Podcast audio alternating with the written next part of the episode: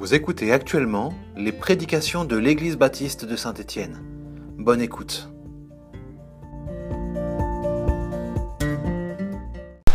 Bonjour à tous. Merci de m'encourager. Vous m'encouragez parce que je ne voudrais pas casser l'ambiance, euh, ce qui vient d'être dit maintenant, ce pourquoi on a prié. Je dis ça parce que euh, comme on avance dans nos prédications, euh, dans ce qu'on appelle des prédications cursives, c'est-à-dire qu'on prend un livre, on va jusqu'au bout du livre. Alors bien sûr, il y a des chapitres qui sont euh, euh, qui sautent aux yeux, aux oreilles et au cœur.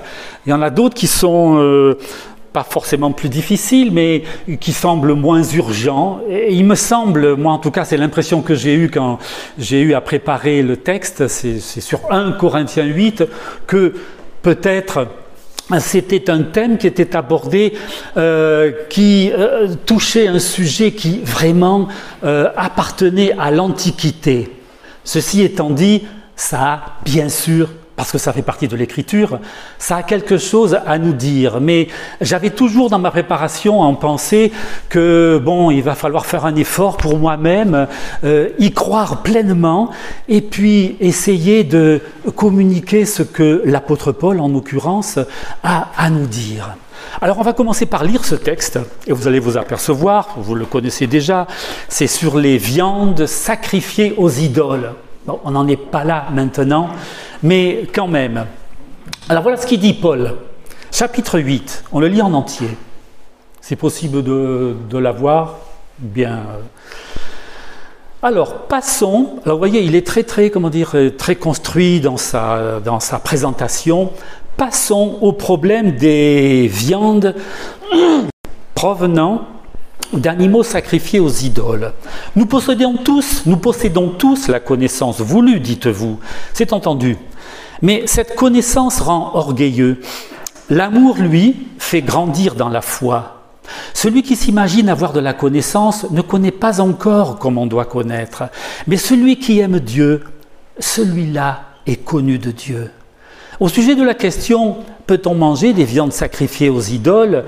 Nous savons qu'il n'existe pas d'idole dans l'univers et qu'il n'y a qu'un seul Dieu. Certes, bien des êtres célestes ou terrestres sont considérés comme des divinités, de sorte qu'il y a de nombreux dieux ou seigneurs.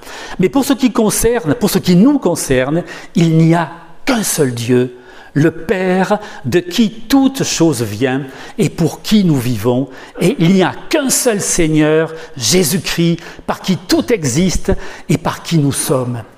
Mais tous les chrétiens n'ont pas encore assimilé, bien assimilé ces vérités. Quelques-uns, encore marqués par leur habitude de rendre un culte aux idoles, continuent à manger ces viandes avec la pensée qu'elles ont été offertes à des idoles. Alors leur conscience, qui est faible, se charge de culpabilité. Mais ce n'est pas un aliment qui peut nous rapprocher de Dieu. En manger ou pas ne nous rendra ni meilleur ni pire.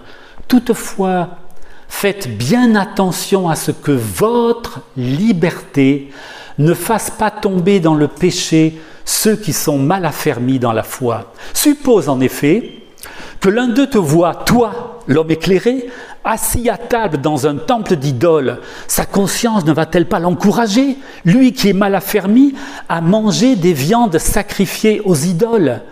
Ainsi, à cause de ta connaissance, ce chrétien mal affermi va courir à sa perte.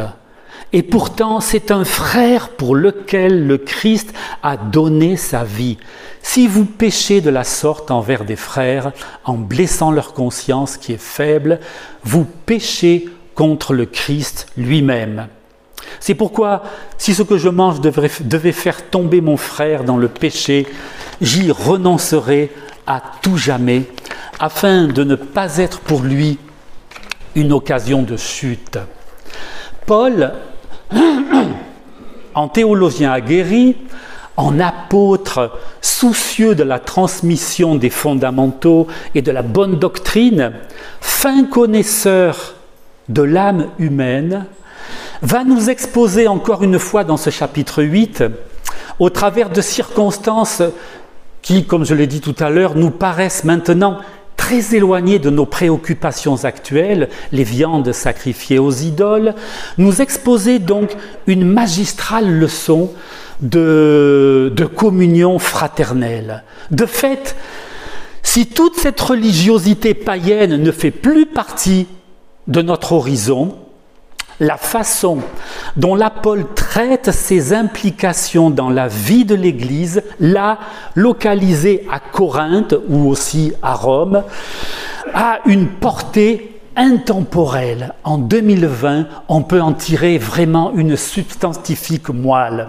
En effet, le thème qui sous-tend ce chapitre traite de la tension entre la connaissance de Dieu et la liberté à laquelle cette connaissance nous invite, appeler toujours plus à s'approfondir, et d'autre part, la connaissance d'un côté, et d'autre part, les exigences de l'amour de Dieu qui, lui, je vais parler un peu de manière mathématique, lui devrait croître au carré de notre connaissance théorique de Dieu.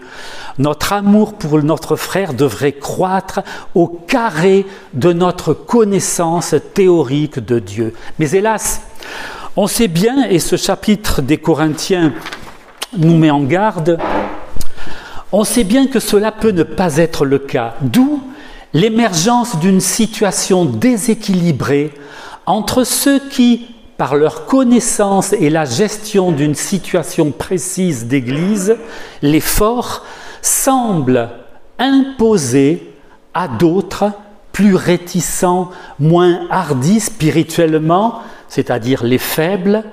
C'est probablement d'eux dont Jésus parle quand il dit aussi heureux les faibles en esprit. John Stott, et de temps en temps, j'aurai à revenir sur ses commentaires, ce grand prédicateur du XXe siècle, dit ceci au sujet de ce texte.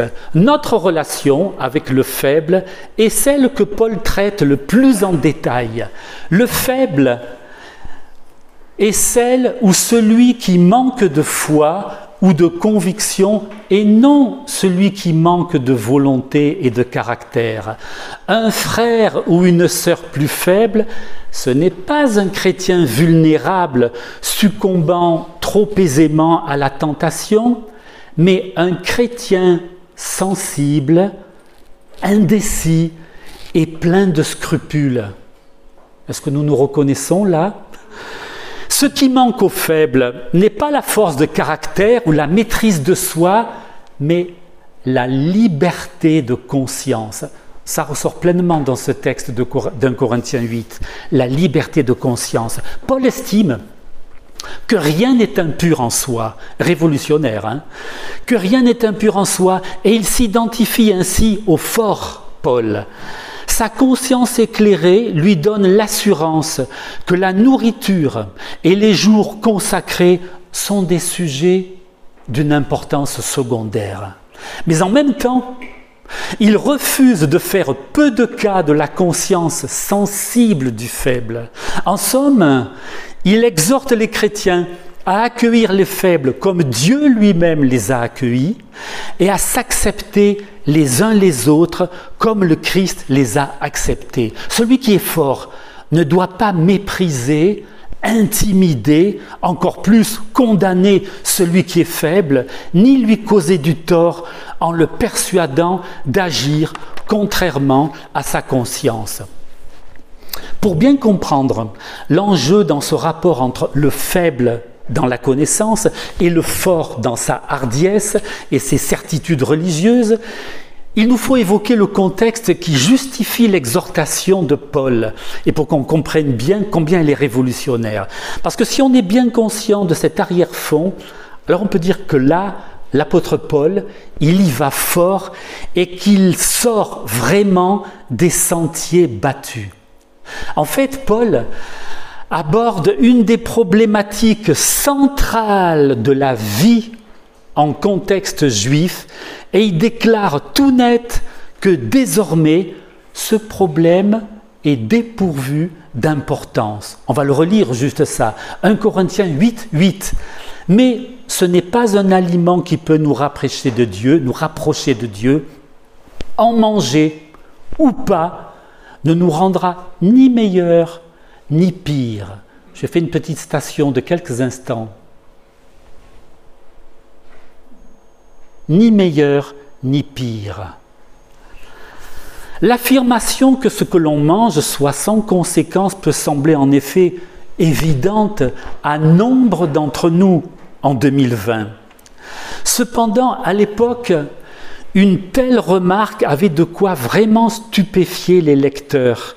Les Juifs, suivant l'enseignement de l'Ancien Testament, considéraient beaucoup d'aliments comme impurs, c'est ce qui est codifié dans le Lévitique chapitre 11, vous le verrez, et Deutéronome 14. C'est ainsi, par exemple, que Daniel et ses amis se sont interdits de manger autre chose que des légumes et de l'eau, afin de ne pas se souiller avec les mets du roi de Babylone. Du temps des Maccabées, alors c'est ce qu'on trouve dans les, dans les, livres deutérocanoniques, euh, nous ne les avons pas en général dans nos Bibles euh, à nous, mais euh, ça y est.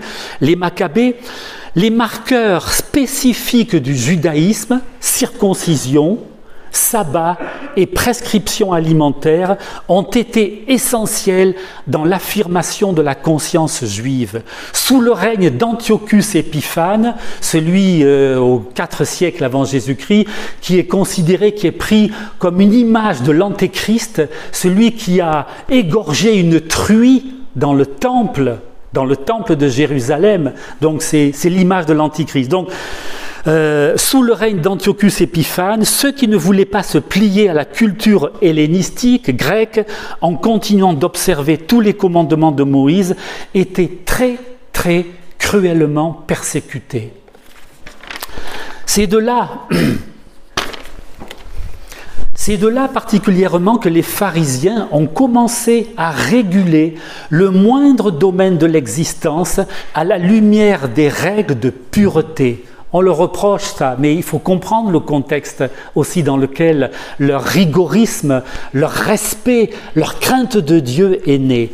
Flavius Joseph fait mention de prêtres qui ne se nourrissant, ne se nourrissant que de figues et de noix dans le but de s'abstenir de tout aliment. Judith pareil, c'est dans les livres, apocryphes, se refuse elle aussi à toucher au mets et au vin des non-juifs. Donc le souci de se conformer en permanence aux lois de pureté vétérotestamentaires est un thème récurrent de la littérature juive. Il faut donc bien prendre la mesure de cette nouvelle liberté par rapport à tous ces préceptes qu'annonce Paul, maintenant à tous ceux qui ont cru aux Juifs. Et là, je reviens à ce que disait John, John Stott. Le texte d'aujourd'hui, c'est une réflexion toujours sur un Corinthien, le texte d'aujourd'hui nous fait plonger dans l'un des débats les plus acharnés qui ait secoué l'Église chrétienne du premier siècle. Les croyants étaient-ils autorisés à manger de la viande qui, avant d'être vendue sur l'étal du boucher, avait servi à un rituel païen, sacrifice païen, ou bien manger une telle viande était-ce de l'idolâtrie? Dans ce débat, les adversaires étaient les faibles et les forts. D'un côté, il y a les personnes à la conscience forte qui ont une théologie éclairée. Ils savent que les idoles ne sont rien. Ils n'ont donc aucun scrupule à manger cette viande. Et ils ont raison, dit John Stott. Ils ont raison. Mais ils ne font aucun cas des faibles. Comme des bulldozers, retenez bien cela, comme des bulldozers, ils vont leur chemin, écrasant la conscience des autres. En ce qui les concerne, la connaissance a besoin d'être tempérée par l'amour. De l'autre côté, il y, a les personnes à la conscience faible, sans doute récemment issues de l'idolâtrie, anxieuses surtout de servir Dieu avec fidélité. Elles ne veulent même pas toucher la viande des idoles. Elles ont raison dans leur détermination de n'avoir aucun lien avec les idoles. Mais dit John Stott, mais leur théologie est quand même faible. En ce qui les concerne, leur amour pour Dieu doit être fortifié par une connaissance saine et solide. Le fort a besoin de plus de douceur et le faible de plus de connaissance. Pour Paul, sa proximité avec Dieu, éclairée par le Saint-Esprit, l'amène également à, je dirais, prendre de la hauteur de vue sur ce problème nouveau que représentent maintenant les viandes sacrifiées aux idoles. Bien sûr, euh, on a peine parfois à croire, on sait parce qu'on l'a appris dans l'histoire, mais vraiment ça, c'est plus notre, euh, plus notre quotidien, on n'en est plus là. Participation et consommation jugées par la loi, pour le coup blasphématoire. Dans l'Épître aux Romains, Paul aborde ce sujet aussi. Mais il s'agit simplement des choses, des, choses euh, euh, qui sont considérées, des aliments qui sont considérés comme impurs par la loi. Dans l'Épître aux Corinthiens, la chose est plus précise. Il s'agit d'aliments qui ont un contact direct avec ce qui a servi les cultes idolâtres, c'est-à-dire avec l'aspect démoniaque des choses. Vous comprenez la chose un, aliment impur, Dieu dit il ne faut pas y toucher. Mais quand il s'agit d'aliments qui ont quelque chose à voir avec l'idolâtrie, c'est autrement plus grave. Et pourtant, Paul se prononce ainsi c'est sans importance. Mais alors, son intention ne semble pas devoir, Paul, de devoir reformuler des préceptes en retombant dans un légalisme stérile que d'orienter en priorité le comportement du chrétien vers l'amour de ses frères. Un peu plus loin dans l'épître des Corinthiens, Paul précise d'ailleurs sa pensée.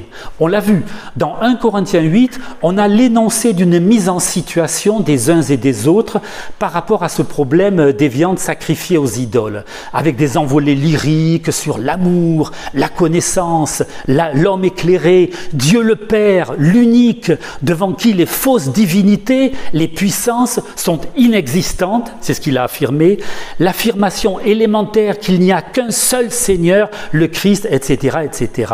C'est-à-dire des vérités, somme toute, euh, essentielles, mais basiques. Dans 1 Corinthiens 10, c'est-à-dire deux chapitres plus loin, il sort du cadre général qu'on vient de dire pour resserrer sa focale en prenant un ton plus personnel, toujours sur le même sujet, toujours sur le même sujet, la consommation des viandes, et surtout préciser ce qui est vraiment attendu de la part de ceux qui sont censés avoir de la connaissance. On va lire 1 Corinthiens 10, 23, 33. Oui, alors vous avez en tête ce qu'on a lu, 1 Corinthiens 8. Hein oui, tout m'est permis. tout m'est permis, mais tout n'est pas bon pour nous. Tout est permis, mais tout n'aide pas à grandir dans la foi. Que chacun de vous, au lieu de songer seulement à lui-même, recherche aussi les intérêts des autres. Vous pouvez manger de tout ce qui se vend au marché sans vous poser de questions. C'est génial, hein? Par scrupule de conscience sur l'origine de ces aliments, car la terre et ses richesses appartiennent au Seigneur. Si un non-croyant vous invite et que vous désiriez accepter son invitation, mangez, dit-il, tranquillement. Extraordinaire ça.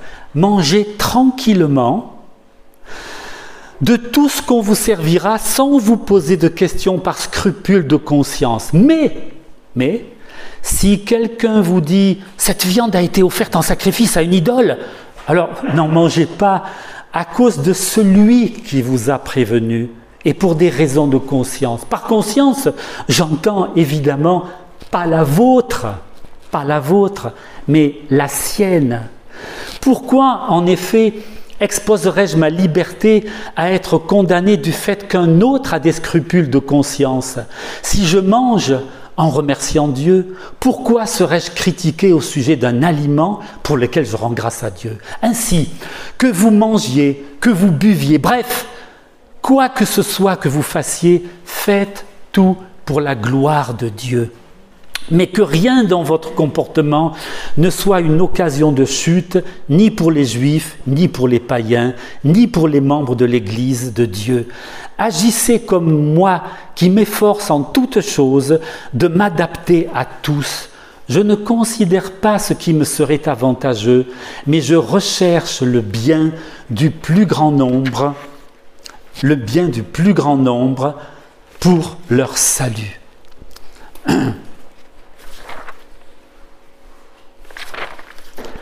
Telle est la grande leçon que Paul cherche à communiquer, et cela vaut pour les chrétiens d'aujourd'hui comme pour ceux de Corinthe, pour ceux de Corinthe au premier siècle. Frédéric Godet, qui est un grand commentateur de la Bible, un commentateur protestant, euh, vraiment qui a écrit sur euh, des commentaires sur toute la Bible et particulièrement le, Nouveau Testament, dit ceci Paul ne cherche pas à résoudre une question de vie chrétienne au moyen d'un décret extérieur, surplombant, semblable à un nouvel article de loi. C'est de l'esprit de l'Évangile c'est de l'esprit de l'Évangile qu'il veut tirer les conclusions dont l'Église, nous aussi, a besoin. Et même, il est à noter, et là c'est plus Godet qui parle, il est à noter que Paul est la seule personnalité importante de l'Église apostolique et post-apostolique à ne pas régler la controverse de la nourriture sacrifiée aux idoles, mais aussi d'autres problèmes aussi parfois par une interdiction absolue, ce qui était quand même euh, de mise dans le monde juif, dans le monde de la loi et des sacrificateurs.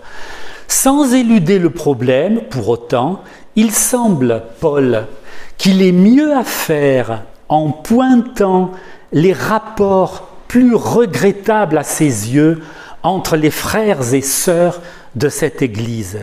Question subtile, on l'a vu, de prééminence des uns sur les autres, d'ascendant, plus ou moins affiché des forts sur les faibles et sur ceux dont la conscience de soi est plus fragile, comme on l'a vu. Et cela, tout cela, sur l'arrière-fond de la connaissance euh, théologique, la connaissance de Dieu, disons théologique, qu'ont les uns des choses spirituelles comparées à d'autres moins avancées, peut-être on pourrait dire plus limitées encore là où ils en sont dans leur compréhension. Comme l'a dit un commentaire, la seule force de la connaissance, c'est sa, sa lucidité qui devrait lui permettre de reconnaître sa faiblesse, la faiblesse de l'homme. Je relis ça encore. La seule force de la connaissance, c'est sa lucidité qui devrait lui permettre de reconnaître sa faiblesse et, en l'occurrence, D'après ce que décrit Paul de, des Corinthiens, ce n'était pas vraiment le cas, les forces comportaient en fort. Le chrétien doit être conscient qu'il lui reste toujours quelque chose à apprendre. Il est un perpétuel disciple, c'est-à-dire un élève, un apprenti du Christ. Comme dit encore une fois John Stott, le plus frappant dans les instructions de Paul est qu'il les fonde sur sa connaissance de Christ, et plus particulièrement sur la mort, la résurrection et le retour de Jésus.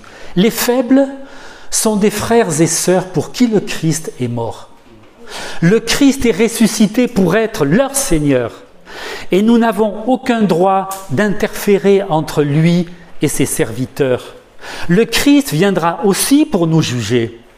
Ne jouons pas nous-mêmes le rôle de juge. Suivons l'exemple du Christ qui n'est pas venu pour faire ce qui lui plaît, mais qui est devenu serviteur. Oui, un serviteur à la fois des juifs et des païens. L'expression clé, continue encore John Stott, dans cet épître des Corinthiens, c'est, c'est tout début d'ailleurs, verset 1, la connaissance enfle. Et vous connaissez la suite, mais l'amour édifie. La connaissance enfle, mais l'amour édifie. La connaissance libère.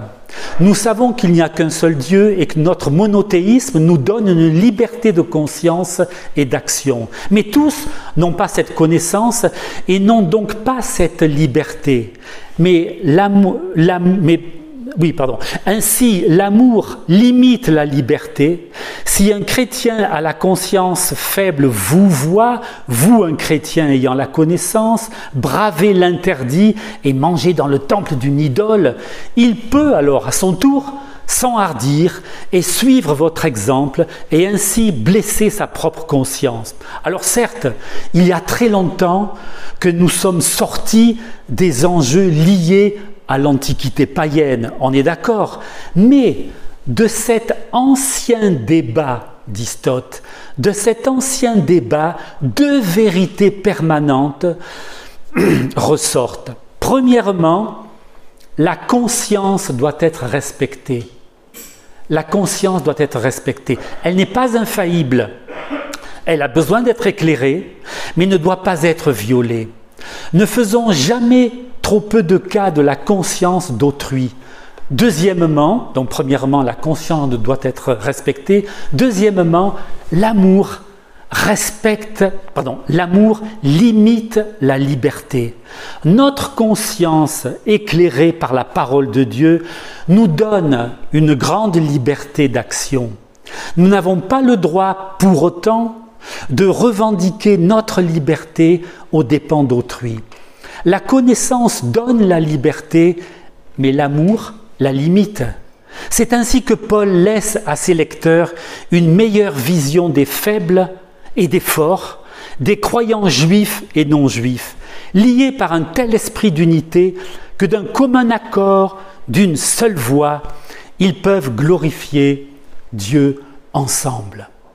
Et avant de terminer par la lecture d'un dernier texte dans la Bible, dans l'épître aux Romains, j'aimerais, en, préparant ce, message, ce culte, euh, je j'ai été touché par cette parole que je vous ai citée tout à l'heure, un commentaire.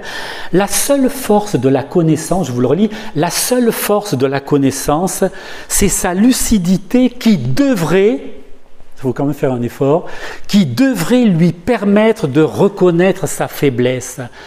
Le problème, c'est que c'est pas toujours ainsi.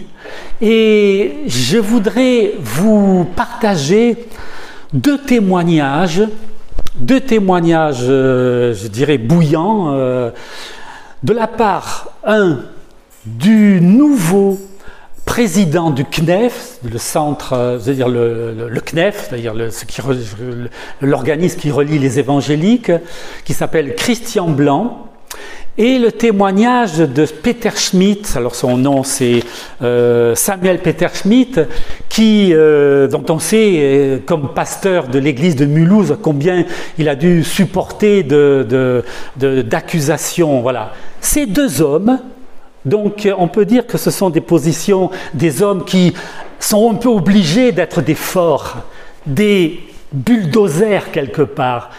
On est tous le fort de quelqu'un, vous êtes d'accord? On est tous le fort de quelqu'un un jour et le faible d'un autre. C'est pas simplement une situation euh, figée. Cette position, elle passe par nous. Une fois, par rapport à un frère, je pourrais être le fort et être, euh, euh, pas avoir une attitude juste à son égard. Parfois, ce sera le contraire. C'est lui qui aura un ascendant sur lui, alors qu'il n'aurait pas dû l'avoir. Voilà. Alors, j'en reviens à ces deux témoignages. Vous allez voir qu'ils sont passés tous les deux, non seulement, je dirais, euh, pour Samuel Peter Schmidt, le, drame de l'Église, mais personnellement, ils ont été atteints très, très sérieusement par le Covid. Alors, je vais vous lire le premier témoignage, celui euh, euh, de, Christian Blanc. Et d'abord, je vous mets le contexte pour qu'on comprenne bien le personnage, que c'est une personne, on peut dire qu'elle, pour être engagée dans la vie et d'avoir le niveau de responsabilité, quelque part, il faut que ce soit aussi un costaud, un fort. Et je vous dis ça. Donc c'est maintenant Christian Blanc qui parle. Comme nouveau président du Conseil national des évangéliques de France, le CNEF, j'avais un emploi du temps chargé. Je suis quelqu'un de très actif et j'ai toujours été en très bonne santé. Et j'ai toujours été en très bonne santé, pratiquant notamment les randonnées en montagne. Quand j'ai eu les premiers signes, je m'étais mise à tousser et j'avais de la fièvre. Je pensais que cela allait passer comme une petite grippe.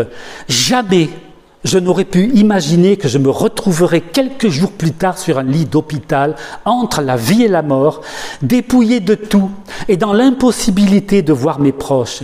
Il ne me restait plus que l'essentiel auquel je me suis accroché, espérant des jours meilleurs, Dieu j'ai tout simplement pensé à lui comme à mon Père céleste qui était présent et qui pouvait décider de mon sort, et sa parole m'a porté tout au long de mon séjour à l'hôpital. Et, or, pour moi, qui allait si bien, on l'a vu, c'était une véritable révolution.